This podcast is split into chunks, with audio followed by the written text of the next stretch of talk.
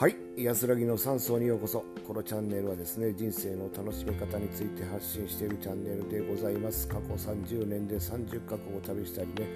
47都道府県をテレビの撮影で回ってきたそんな親父がお送りしております。どうぞよろしくお願いします。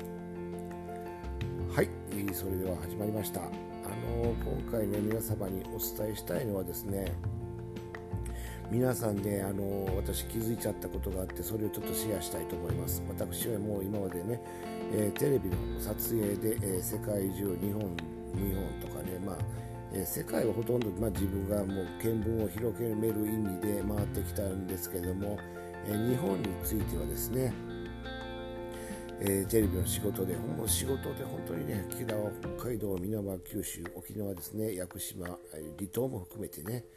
えー、いろんなところを回ってきた、まあ、そんな親父でございます、はい、その中で、まあ、いつも気づくんですけれども番組いろいろやってますね、えー、阪神・淡路大震災ね。カレー事件のあの林真澄とかね。もうワイドショーとかもいろいろやったりね、まあ、一郎さんとか達義さんとかあの考えていたことはもう世の中っていうの常にもう露呈している万物は露呈しているというところがあったんですけどでその中で、えー、みんなでいいものを作りたいと。いい作品を作りたいと。そういった中で、えー、ね、そのスタッフみんな本当に文化祭的なところがあって、え、みんな一生懸命頑張るんですけども一方でねえ、私社会保険労務士という法律の資格を取りまして世の中を俯瞰してまいりました、えー、テレビ局のそういったあ見る聞くそういった視線で世の中をずっと見てきました。いろんな人の言動を見てきました。する中で感じているのは世の中って縛りだらけだっていうことですね、えー、世の中は本当に海は広いし大きいし、ね、地球は本当に大きいです。でも、えー、人々の心にはですね就業規則であるとかね規則規定通達法律。ね。いろんなこの見えない、ね、縛りによって縛られております。皆さんは今からですねサハラ砂漠に行ってくれって言われて行けますかという話なんですよ。そうなんです。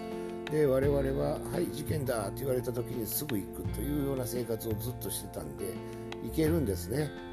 うん、それは何かというとそういった縛りがねないんですよ。ない。うん、ない生活なんですよ。そ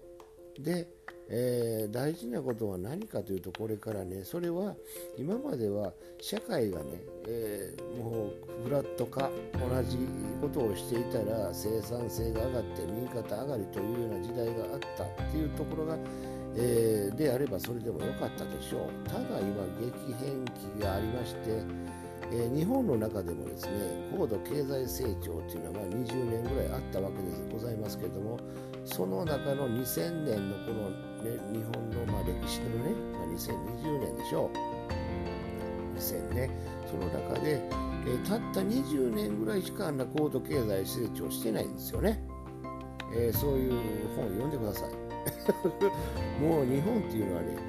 あのレアなところだけをフォーカスして、えー、右肩とかいう話をしているんでほとんどはねそんなに成長してないです。緩やかなあの我々の我々と一緒ですよ。緩やかに勉強してたとしたら緩やかに右肩上がるしあんな高度経済成長なんてありえないんでというかもう本当にえー、世の中って戦争をやったりねもう病気が起こったり地震が起こったり火山したりもう激変してる。まあ言ったら、えー、ほとんど結構大変。だから100年日本でいうとね100年に1回は、えー、大地を揺るがすような南海トラフがあって津波があって流されていくんですよ。流されていく。その中で我々は生きていかないといけないということになればね常にこうチャレンジできるみんなとどっちらかというとねそういったその縛りはね、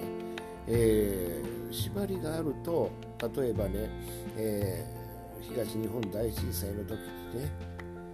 えー、このマイクを持って最後まで、え皆さん避難してくださいということで懸命にね、え、アナウンスを続けたあの女性がおられました。女性職員あの人が。帰らぬ人となってしまいましたけどもそういった縛りがですね使命感が命を奪ってしまう、ね、大事なことはでも本当にそういったことも大事なんです。でもね大事なのは皆さんそれぞれの命じゃないですか。ねそれぞれもう危ないから逃げろ。ね逃げるんだっていうところでうんそういったこともね感覚もねやってあげないと命がなくなったら何でもならないですよ。皆さん。ね、えー、これからは本当にねあの変化今変化の時代です。もう絶えず世の中っていうのは変化の時代なんですよ、うん、あの常なるものなんてありません。その中でどういうふうに生きていくかっていう中で、えー、絶えず自分も成長を促してですね学びいろんなことから吸収しねでいろんな人とつながりですね。その中から、えー、共に強み生きる強みをでそれぞれの強みをこれ、えー、生かしで弱みを補う。そういう世の中が大切なんではないでしょうか。はい今回はそういうお話をさせていただきました。強み強みを意識し今日共に生き、え、そういった世の中皆さん作っていきましょう。